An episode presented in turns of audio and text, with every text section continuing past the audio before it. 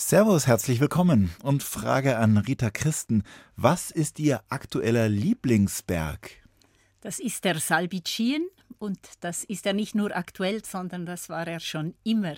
Ich habe, seit ich ein kleines Mädchen war, eine ganz enge Beziehung zu diesem Berg, den Sie wahrscheinlich gar nicht kennen und die meisten Zuhörer wahrscheinlich auch nicht. Der ist äh, nicht besonders hoch, der ist im Kanton Uri, aber der ist äh, so eine wunderschöne Granitpyramide mit äh, Zackengraten und ist ein fantastischer Kletterberg. 1 zu 1, der Talk auf Bayern 2. Achim Bogdan im Gespräch mit Rita Christen, die oberste Bergführerin in der Schweiz. Ja, denn sie ist Präsidentin des Schweizer Bergführerverbandes. Servus, herzlich willkommen bei uns, Rita Christen. Hallo. Was lösen die Berge in Ihnen aus? Was für Gefühle, was für Gedanken? Äh, ein tiefes Glück, wenn ich unterwegs sein kann und es gelingt manchmal auch Frust und Bedrohung, wenn es nicht so läuft, wie ich es wollte. Aber insgesamt kann ich sagen, was mich immer wieder in die Berge zieht, ist, dass es intensiv ist. Auf welche Seite die Gefühle auch gehen, es ist direkt und ich empfinde es als äh, sehr intensiv. Vermissen Sie denn die Berge, wenn Sie jetzt hier in der Großstadt in einem Radiostudio sitzen? Nein. Nein, gar nicht. Ich äh, mag es gerne vielseitig. Und so sehr ich die Berge liebe, könnte ich jetzt nicht nur immer in den Bergen sein, das wäre mir wirklich schnell zu langweilig. Und ich gehe gerne äh, in andere Welten auch. Wie oft kommen Sie denn überhaupt dazu, jetzt in die Berge zu gehen? Sie haben ja auch viele andere Sachen zu tun in Ihrem Leben. Ähm, es tönt nach viel, wenn man so liest, was ich äh, beruflich mache, was für Ämter ich habe, dann denkt man, mein Gott, wo bleibt da die Zeit? Für selber äh, in Berge zu gehen, Freizeit. Aber äh, das täuscht ein bisschen. Ich äh, brauche viel freie Zeit für mich, die ich dann schon meistens in den Bergen verbringe. Ja, Sie sind eine Frau der vielen Berufe, angeblich sieben Stück. Wollen wir sie mal durchgehen und Sie sagen jeweils ein paar Sätze dazu? Also fangen wir gleich mal an mit, der, mit dem Schweizer Bergführerverband SBV. Sie sind die Präsidentin. Ähm, mit welchen Aufgaben? Also ich wurde 2020 in dieses Amt gewählt und das Spezielle daran ist, dass ich die erste Frau in diesem Amt bin und das ist eben deshalb speziell, weil die Bergführerwelt noch immer eine ausgesprochene Männerwelt ist. Wir Bergführerinnen machen äh, so um die drei Prozent aus und 97 Prozent Männer, Männer, die Bergführer genau, sind in der Schweiz. Genau, da, damit habe ich jetzt gar nicht die Frage beantwortet, das versuche ich jetzt. Was ist meine Aufgabe? Dieser Schweizerische Bergführerverband hat verschiedene Aspekte. Wir sind einerseits klassisch äh, Berufsverband. Da äh, kümmern wir uns um Interessen wie Versicherungen, Lobbyarbeit für gesetzliche Regelungen, Mobilität, solche Sachen. Und andererseits sind wir aber auch Träger der Ausbildung. Und als solche haben wir eigentlich wie ein Geschäft äh, zu führen und äh, dafür zu sorgen, dass der Nachwuchs an Bergführern, Bergführerinnen möglichst gut ausgebildet diesen Beruf in Angriff nehmen kann. Und damit sind Sie natürlich auch selber Bergführerin, Ausgebildete, ja. schon lange? Ja, äh, seit äh, 1998 mache ich das. Und damit, damals waren Sie auch schon quasi eine Pionierin. Die wievielte waren Sie? Ich war, glaube ich, die fünfte, so ungefähr.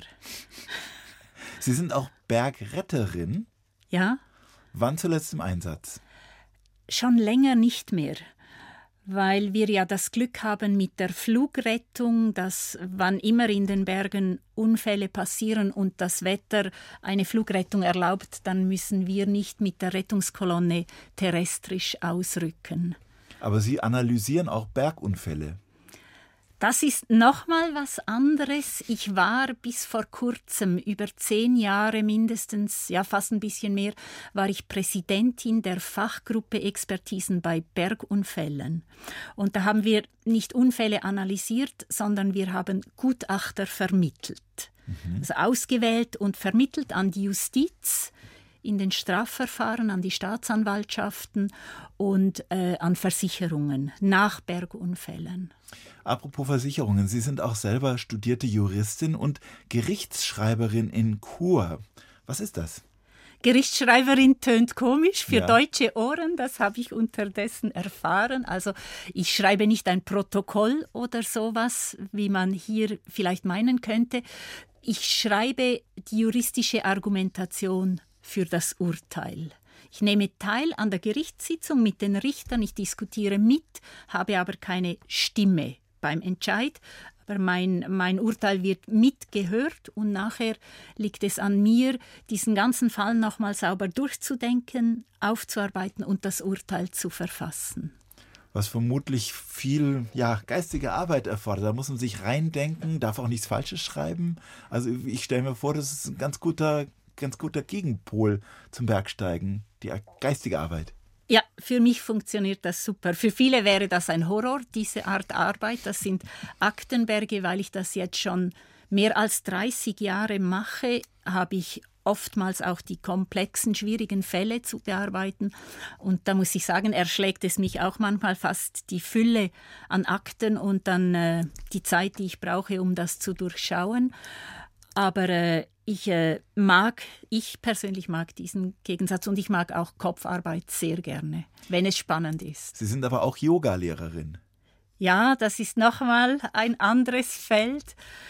Äh, das habe ich mal diese Ausbildung gemacht, bin ich aber zurzeit nicht aktiv.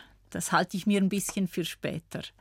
Und äh, Sie lehren Alpinrecht an der FH in Graubünden, an der Fachhochschule, oder haben es gemacht? Ja, Alpinrecht hat sich einfach so ergeben äh, aus dieser Kombination von Berufen halt oder als Bergführerin einerseits, als Juristin andererseits hatte ich von verschiedensten Institutionen immer wieder Anfragen, äh, Vorträge zu halten, Kurse zu geben zu diesem Thema. Das, das mache ich nach wie vor, ja. Hier ist 1 zu 1 der Talk auf Bayern 2 heute mit Achim Bogdan und meinem Gast, der Präsidentin des Schweizer Bergführerverbandes. Rita Christen ist bei mir. Wir kommen später nochmal auf Ihr Amt zurück, Frau Christen. Aber Frage an Sie, wie denken Sie über Ihr Heimatland, die Schweiz? Ich fühle mich privilegiert, dass ich dort aufwachsen durfte, dort leben kann. Ich äh, liebe die Schweiz. Denn wir haben auch nicht so oft Besuch aus der Schweiz. Was mögen Sie an der Schweiz besonders gerne? Das Bemühen der Menschen, die Sachen gut zu machen. Ich denke, das zeichnet uns Schweizer wirklich aus und das äußert sich dann halt darin, dass vieles sehr gut funktioniert, was wiederum auch sehr angenehm ist, äh, wenn man in einem Rahmen lebt, wo die Sachen halt einfach äh, ohne viel Sand im Getriebe funktionieren. Also womit hat es dann zu tun? Mit Fleiß, mit Akribie? Akribie tönt schon fast ein bisschen negativ. Das kann man natürlich auch so sehen. Das ist auch etwas, was sich jetzt vielleicht an der Schweiz, äh, was man schon sagen könnte, äh, das war so die eine Seite und die andere Seite davon ist, es ist langweilig, weil alles ist so korrekt. Äh, woran es liegt, äh, kann ich auch nicht beurteilen. Also es hat immerhin dazu äh, geführt, dass Sie heute pünktlich hier angekommen sind. Sie sind mit dem Zug in den Bergen losgefahren, ja. in Ihrem Heimatort, wo Sie leben, inzwischen in Disantis. Ähm, und dann mit, mit welcher Eisbahn? Da gibt es ja dann diese ganzen, die, die Rätische Bahn und da gibt es ja ganz viele und die äh, Oberalpbahn, wie sie alle heißen, die dann in die Berge reinführen, die fahren auch bei Ihnen vorbei. Ja, ich lebe in Disentis. Das ist die äh, Endstation für die Rätische Bahn. Und wenn man weiter über den Pass nach Westen fahren will, dann nimmt man eine andere äh, Zuglinie. Das wäre dann die Matterhorn-Gotthardbahn. Aber heute bin ich natürlich talabwärts gefahren, nach Chur, dann dem Rhein entlang, nach St. Margrethen hierher. Hat alles wunderbar geklappt. Ja. Gibt es was, was Sie an der, an der Schweiz nicht so gerne mögen? Ich bin so ein Mensch, ich, wenn ich mich entscheide, hier lebe ich, das mache ich, dann konzentriere ich mich auf das, was gut ist auf und nicht auf das, was ich nicht mag. Es fällt mir jetzt richtig schwer zu sagen, was, was ich nicht mag. Früher kann man schon sagen, wollte ich weg. Ich wollte weg aus der Schweiz, aus äh, so dem Leben wie ich es mir vorgestellt habe, dass die meisten Schweizer es führen. Und das ist ganz anders gekommen, mein Lebensweg. Jetzt bin ich, lebe ich in einem Schweizer Bergdorf und äh, mache das Beste draus da. In der Schweiz ist groß, das große Thema im Moment die Wahlen. Die stehen an kommende Woche. Also am 22. wird in der Schweiz das Parlament gewählt. Was sind die großen Themen dieses Wahlkampfs in der Schweiz? Wir hatten jetzt gerade hier in Bayern Landtagswahlen. Wie ist es jetzt gerade bei Ihnen? Ähm, bei uns empfinde ich die Stimmung ein bisschen weniger polarisiert als in Deutschland die Diskussionen. Äh, wir haben ja diese Konkordanzdemokratie, wo man äh, auf allen Ebenen eigentlich immer darum bemüht ist, Kompromisse zu finden. So ist auch unser System gebaut mit den sieben Bundesräten und so. Und von dem her ist die Diskussion im Vorfeld der Wahlen zum großen Teil relativ produktiv. Es geht einfach äh, um äh, die Personen, die sich da zur Wahl stellen, die Parteien, die äh, sich äh, in, in, in, mit ihren Zielen präsentieren. Aber es gibt eine Kampagne, dass es nicht 10 Millionen Schweizer geben soll. Was ist das für eine Kampagne? Ja, die wollen Sie ansprechen. Kann sein, dass ich die so ein bisschen ausblende, weil die, äh, das ist die Kampagne der SVP. Das ist unsere rechte Partei, die Schweizerische Volkspartei. Das ist gar nicht meine persönliche politische Einstellung. Ich sehe diese Plakate und ich denke, ich verdränge sie vielleicht zum Teil. Äh, die ist äh, recht laut, diese Partei, weil sie viele Geldmittel hat und sich jetzt hier im Wahlkampf für das äh, nationale Parlament schon äh, ja, sehr laut einbringen kann mit äh, Themen, ich würde jetzt sagen, nicht ganz wie die AfD, aber äh, in die Richtung. Mhm. Ihr Ehemann sitzt im Kantonsparlament für die Sozialdemokraten. Gibt es denn da viele Sozialdemokraten bei Ihnen da im Regionalparlament? Das ist eine ganz schöne Geschichte mit meinem Mann. Das Tal, in dem wir leben, das ist die Surselva äh, in Graubünden und in Graubünden hatten wir bis vor kurzem ein Majortswahlsystem und dieses System hat verhindert, dass Minderheiten eben repräsentiert äh, hätten werden können im Parlament und das System wurde jetzt auf Druck äh, von, vom Bund geändert und mein Mann wurde als erster SP-Politiker nach Graubünden in den Großen Rat gewählt. Und es gab ja in anderen Kantonen in der Schweiz, wo tatsächlich das Frauenwahlrecht erst im Jahr 1990 eingeführt wurde. Ich glaube, da bin ich richtig informiert.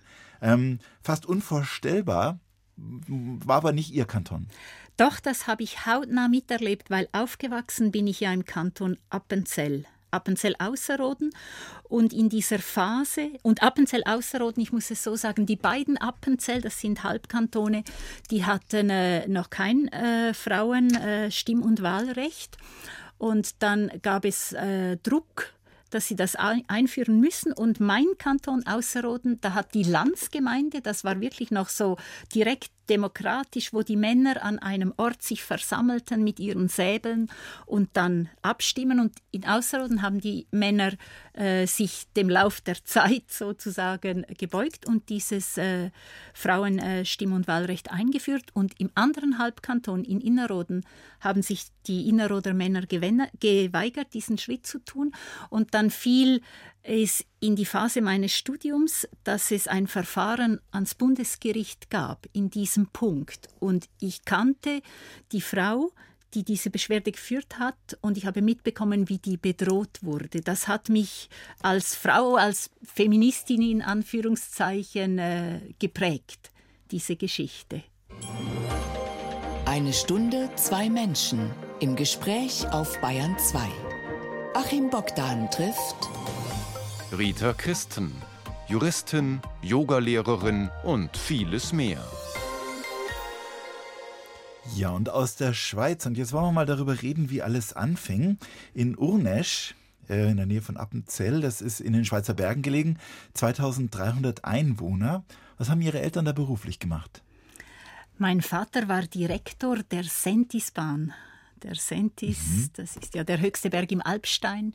Dieses erste Gebirge, wenn man von Norden her kommt, das sich auftürmt vor Alpen. Da war er Direktor, meine Mutter war Hausfrau. Und da führt ein Zug hoch, eine Seilbahn? Eine Seilbahn. Eine Seilbahn. So Watzmann ähnlich. Was wir gerade gehört haben. Ja. ja. Die Sentisbahn durften die dann vermutlich immer gratis benutzen. Ja, und da habe ich äh, eine sehr enge Beziehung zu diesem Betrieb, zu diesem Gebirge, weil ich da alle Arten von äh, Jobs gemacht habe als Kind. In der Schule schon, später während der Mittelschule auch. Nämlich was? Äh, Karten abreißen oder? Ja, äh, die Kabinen begleiten, am äh, Tickets verkaufen, am Kiosk arbeiten, putzen, Büroarbeiten ganz breit. Mhm. Und auch meine ersten alpinistischen Erfahrungen habe ich da gemacht. Von diesem Sentis gibt es alpine Skiabfahrten, sehr attraktiv. Äh, die, da hat mein Vater mich schon als relativ, äh, ja, als äh, früh hat er mich da mitgenommen, war ich, habe ich immer wunderschön gefunden. Es heißt, dass Sie als Kind teilweise mit Skischuhen auf dem Fahrrad in die äh, Schule gefahren sind, damit sie schneller auf der Skipiste sind. Ja, wir hatten in Urnesch so einen kleinen Dorflift und da äh, am Mittwoch war das in der Regel, hatten wir am Vormittag noch Schule, nachmittags frei und da wollte ich dann einfach so schnell wie möglich äh, an diesem Skilift. Sein. War das dann der Ostereck-Skilift oder war es der Bömmeli-Skilift in Hundwil? Ich habe recherchiert. Ich staune, ja, ich staune. ja, oh, genau. der Bömmeli-Skilift. Bömmeli, genau. Böm Na, es war der Ostereck. Mhm. Ja, genau. Habe ich mir schon fast gedacht. Ja. ja. es gibt ein ganz tolles Kinderbilderbuch, das ich an der Stelle auch sehr empfehlen kann, von einem Schweizer Künstler, der leider nicht mehr lebt. Albert Lee heißt das Buch, von Albert Manser, hat sich 150.000 Mal verkauft. Ähm, die Geschichte eines Jungen, ähm, der in den Schweizer Bergen groß wird, ganz in der Nähe von ihnen gemalt. So ein bisschen wie naive Kunst, mhm. aber mit Ausstellungen später in New York. Also es ist wirklich ein gefeiertes Werk. Und da sieht man irgendwie so einen Jungen, der auch viel barfuß durch die Gegend läuft, mit den Kühen zu tun hat und so. Ist das auch ein bisschen Ihre Kindheit? Äh, ich habe das wie miterlebt, aber nicht selber, weil meine Eltern sind keine Appenzeller, die sind aus der Innerschweiz nach Appenzell gezogen wegen diesem Job von mhm. meinem Vater. Und es war für uns schön im Appenzellerland, aber ein bisschen Exil war es auch. Also ich persönlich äh, habe mich immer abgegrenzt gegrenzt von diesem sehr bäuerischen, was mhm. da ist. Das Barfuß ist übrigens tatsächlich, damals war es so, die Kinder haben äh, an, äh, als die Landsgemeinde war, das ist immer diese, diese Volksabstimmung, äh, diese Versammlung im Frühjahr, da hat man die Schuhe versorgt und dann war man den ganzen Sommer über barfuß unterwegs. Ab dem Moment. Ab dem Moment. Und in meiner Familie war das natürlich ganz anders. Das hat man nicht so gemacht. Äh, und, und auch eben das, das ganze Landwirtschaftliche, was im Appenzellerland so stark ist und was auch in diesem Buch, in dieser naiven Malerei dieser Appenzellerischen so stark durchkommt, das ist wirklich nicht meine Welt. Sie sind dann auf die Mittelschule gegangen. Das war gar keine Selbstverständlichkeit, glaube ich. Man musste da irgendwie erst mal dann über den Berg rüber. Nicht ganz, aber ich musste ein Stück reisen, ja. Mhm. In dem kleinen Dorf natürlich Urnesch hatte es keine Mittelschule. Und Sie haben in der Kindheit musikalische Helden gehabt, die vielleicht auch nicht jetzt so typisch äh, Schweizer äh, Helden sind, die Bands. Was haben Sie geliebt? Was für Musik? Äh, ich habe verschiedenste Musikstile gemocht. Das hat sich ein bisschen abgezeichnet, was sonst in meinem Leben auch ein Muster ist, die Vielfalt. Aber äh, wenn ich jetzt äh, Lieblingsbands aufzählen müsste, wären da Metallica, die Red Hot Chili Peppers, The Doors. Das war so Ihre Musik, Ihre ja. Welt. Ähm, in was haben Sie denn rebelliert in Ihrer Pubertät? Sie haben ja sicher auch irgendwo angeeckt bei irgendwem bei Ihren Eltern oder in der Schule oder so?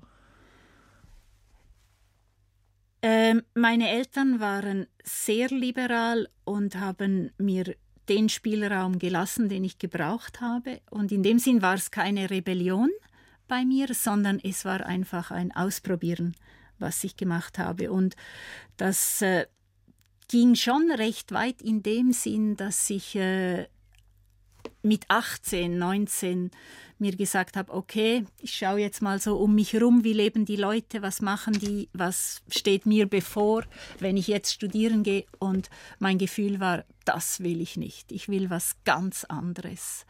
Und dann habe ich äh, so im Reisen, im, im Abenteuer, habe ich äh, gesucht. Es war wirklich eine intensive Suche, aber es war etwas, was ich wie mit mir selber ausgemacht hab, habe. Es hat sich nicht in einer Rebellion gegen außen geäußert. Das heißt, Reisen wohin? Also ich habe so ganz eigenartige Reisen gemacht, wie man sie als junge Frau eben gerade nicht hätte machen sollen. Ich bin alleine nach Nordafrika gegangen. Ich bin alleine in äh, Naturgegenden gegangen, die einsam waren und in Anführungszeichen gefährlich.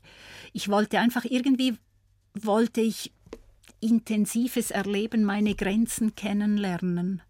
Also auch mit dem, mit dem Rad unterwegs teilweise? Ja, auch, ja. Wohin?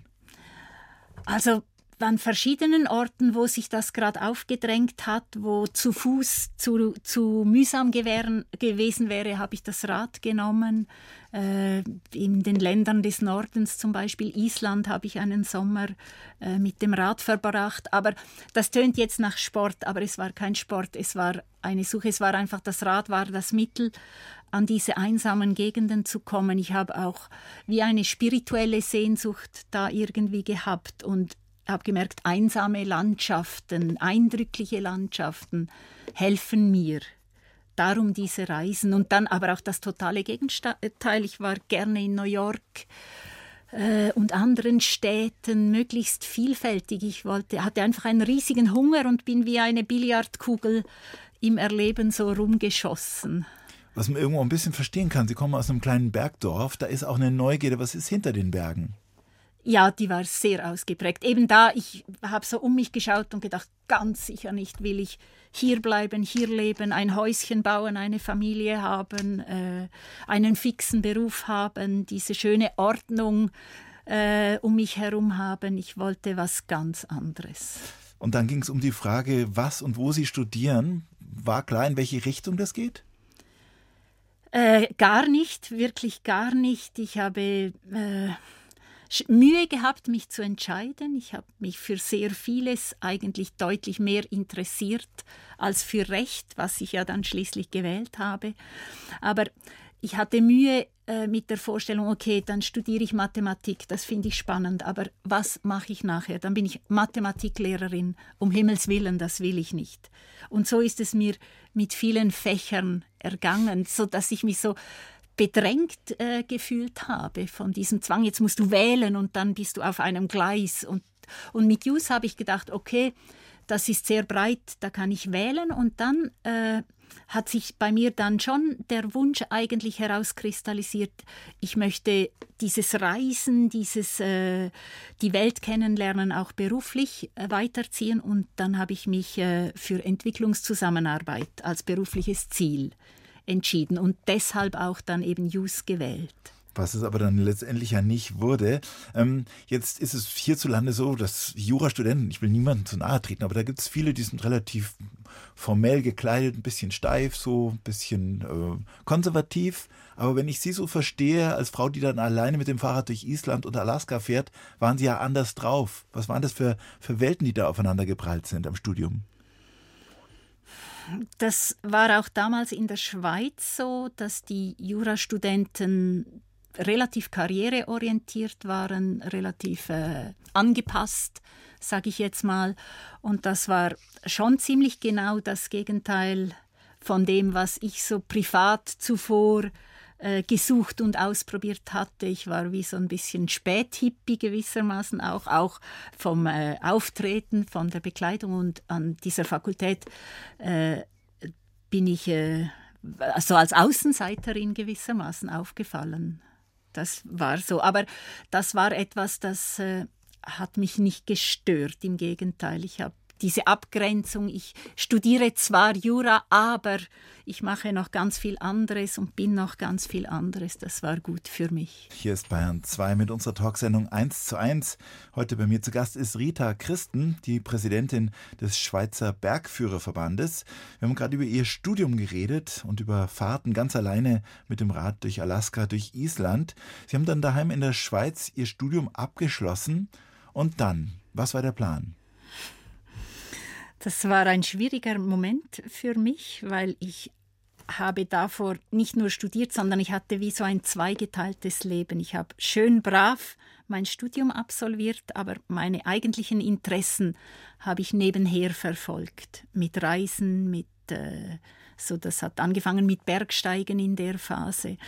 Und dann hatte ich dieses Studium in der Tasche und wollte eigentlich in die Entwicklungszusammenarbeit gehen, aber wusste nicht so recht, wo ansetzen. Und äh, dann habe ich mich entschieden, ein Doktorat zu schreiben. Und der Hauptgrund war kein wissenschaftliches Interesse, sondern einfach, ich wollte noch ein, zwei Jahre äh, so in Freiheit diese Suche weiterführen. Wie will ich leben? Und dafür eben dieses rechtsphilosophische Doktorat habe ich gewählt. Das war äh, schön auf meiner Linie, ganz exotisch als Juristin. Äh. Was war das Thema Ihrer geplanten Promotion? Äh, ich wollte mich äh, mit der Frage, oder ich habe mich mit der Frage beschäftigt, wie äh, aus den Gedankenwelten der Grundverfassung von indigenen Gemeinschaften wir in unserer westlichen Welt äh, in einem guten Sinne inspiriert werden könnten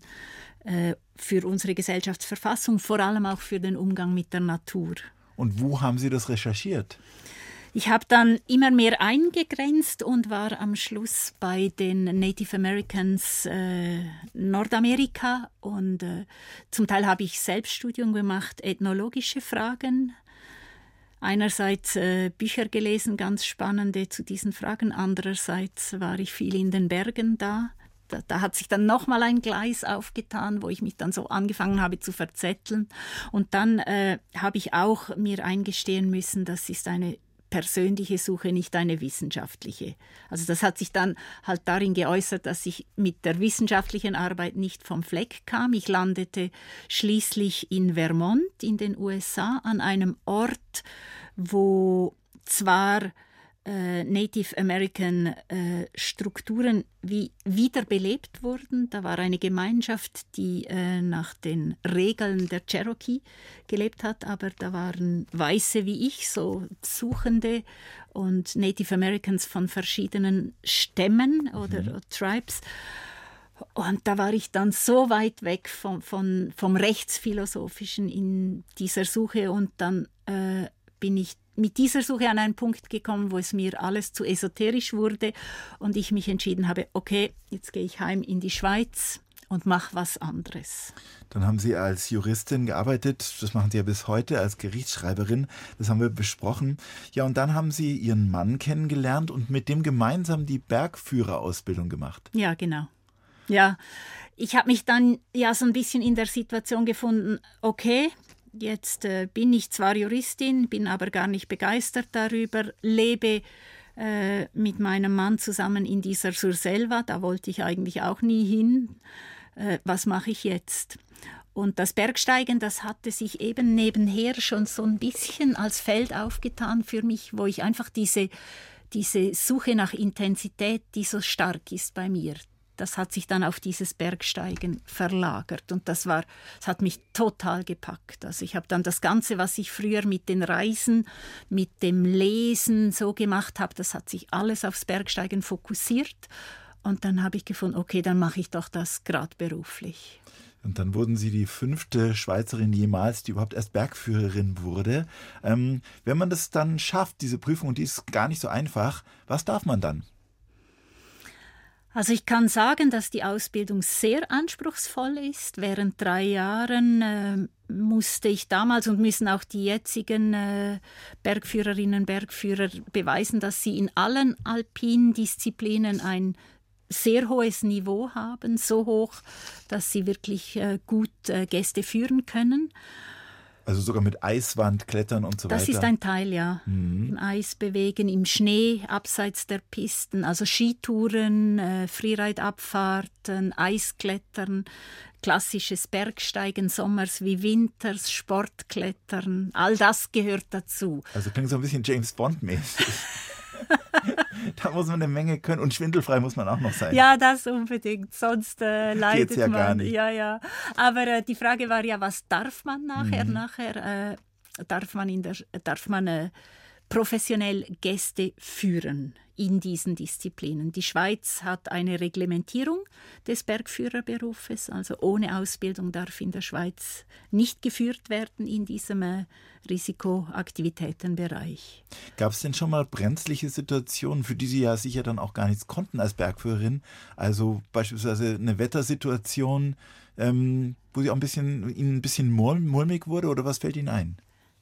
Also die gab es immer mal wieder. Mhm. Ja, und äh, es gab auch solche Situationen, wo ich mir nachher äh, sagen musste, boah, da hast du Glück gehabt, weil äh, als Mensch mache ich Fehler äh, und äh, so sehr ich mich bemühe, natürlich diese Verantwortung, diese große Verantwortung für meine Gäste wahrzunehmen, gelingt einem das über die Jahre, ich mache ja das jetzt schon seit 1998, äh, hat man immer wieder Situationen, wo man sagt, boah, da, das war jetzt nicht optimal. Und äh, ich habe einfach versucht, eine Einstellung zu haben, wo ich lerne aus den Fehlern, die ich mache, dass ich mich immer wieder zur Aufmerksamkeit aufrüttle oder dass man da nicht so in eine Routine verfällt.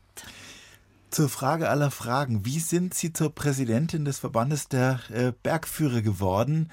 Wie gesagt, Sie haben es am Anfang der Sendung gesagt, es sind nur 2,5 Prozent der Bergführer sind weiblich in der Schweiz. Ähm, wie kam diese Wahl zustande? Mhm.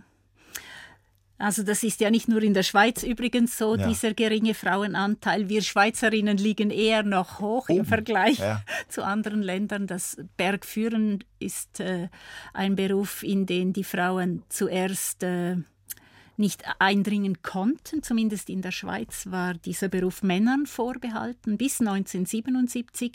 Und seit äh, der Zugang für die Frauen möglich ist, sind das einfach nicht die Scharen an Frauen, die diesen Beruf ausüben wollen. Also äh, wie, wie auch immer, jedenfalls ja. bei mir war das so.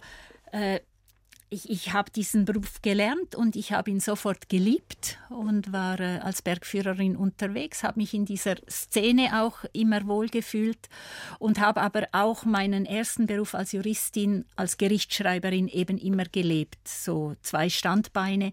Und diese Kombination äh, von Berufen äh, prädestiniert mich gewissermaßen schon auch für ein Funktionärsamt natürlich.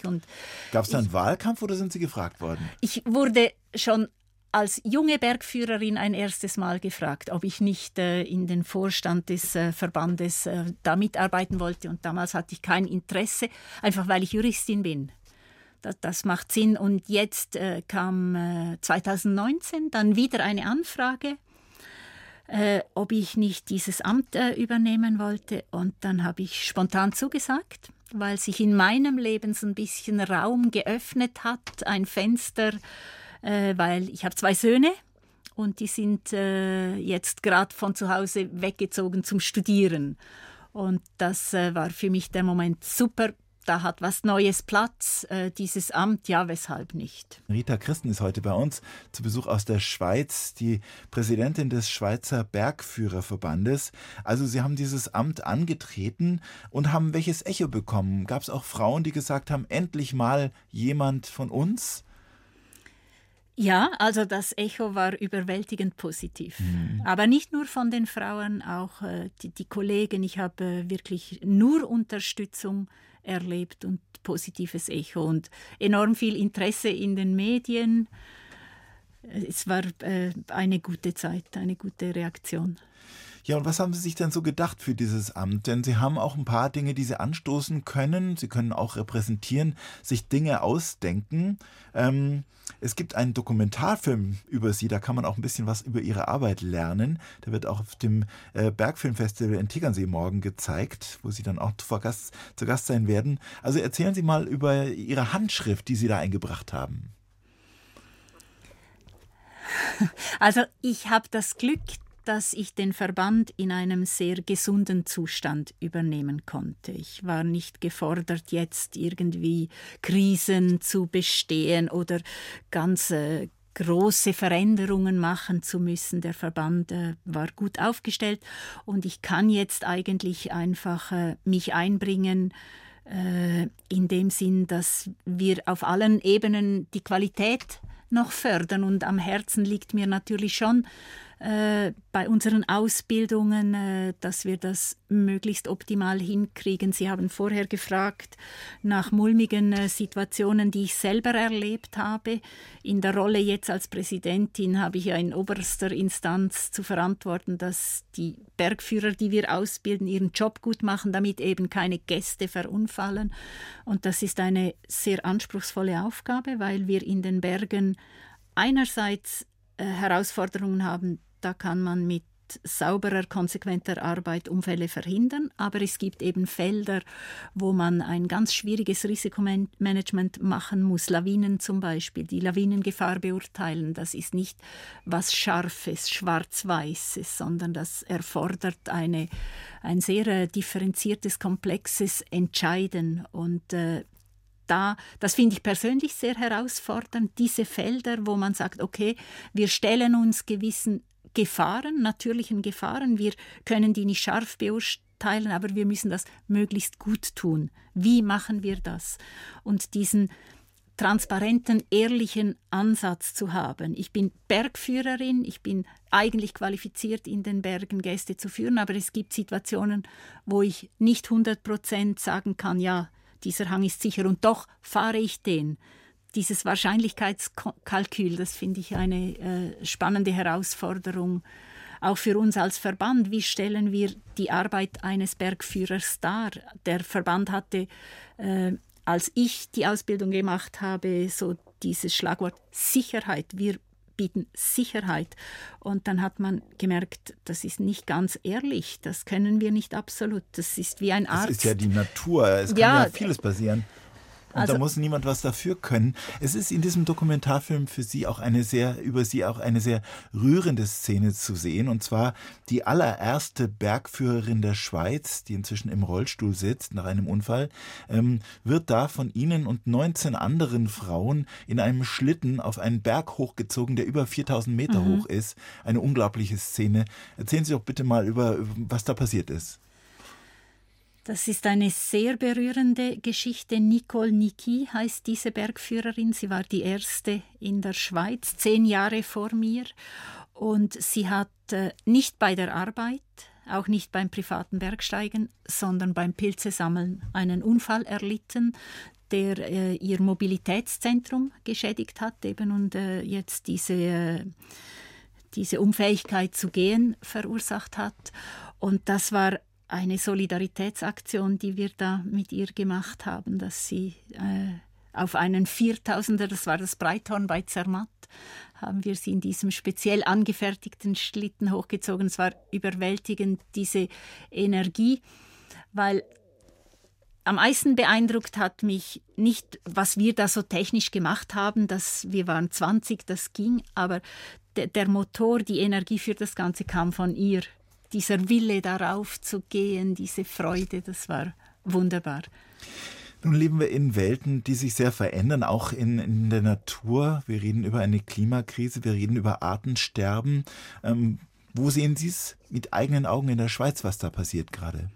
Also in den Bergen ist es natürlich äh, sehr eindrücklich direkt sichtbar mit dem Rückgang der Gletscher. Die Klimawandelfolgen, die Erwärmung, das sehen wir äh, auf eine ganz hässliche Art und Weise, wie die Gletscher sich äh, rasend schnell zurückziehen, wie die, die Bergstürzereignisse häufiger werden. Das stellt uns als Bergsteiger vor schwierige Herausforderungen und das äh, ruft uns natürlich einfach als äh, Menschen und Konsumenten auf dieser Welt die, den Klimawandel sehr deutlich in Erinnerung, deutlich sichtbar. Das sehen Sie Tag für Tag. Ja. Ja, Frau Christen, wir sind schon kurz vor Ende dieser Sendung. Ich würde von Ihnen gern noch wissen, was kann man aus Ihrer Sicht vom Bergsteigen fürs Leben lernen? Mutige Schritte zu gehen, weil man beim Bergsteigen dafür wahnsinnig reich belohnt wird, wenn es gelingt, wenn man äh, sich einer Herausforderung stellt in den Bergen und dann schafft man es und hat äh, dieses enorme Glücksgefühl, diese Erleichterung, dieses intensive Erleben, wow, ich bin hier oben, ich habe es geschafft. Äh, der Horizont ist weit. Wenn man, das kann man ja auch als wie Muster äh, ins Leben übertragen, wie man an Herausforderungen herangehen kann. Und das ist auch ein bisschen die Geschichte ihres Lebens. Rita Christen war heute bei uns, Präsidentin des Schweizer Bergführerverbandes, morgen zu sehen auf dem Bergfilmfestival am Tegernsee, präsentiert von Bayern 2. Vielen Dank fürs Kommen und für alle, die sich für dieses Thema Berge interessieren. Es gibt das Ganze, diese Sendung zum Nachhören als Podcast und da gibt es auch unseren Podcast Bergfreundinnen, drei junge Frauen, die die Berge und den Alpinismus aus weiblichem Blickwinkel repräsentieren in der ARD Audiothek und überall, wo es Podcasts gibt. Ich wünsche Ihnen noch einen angenehmen Abend mit Bayern 2. Ihr Achim Bogdan.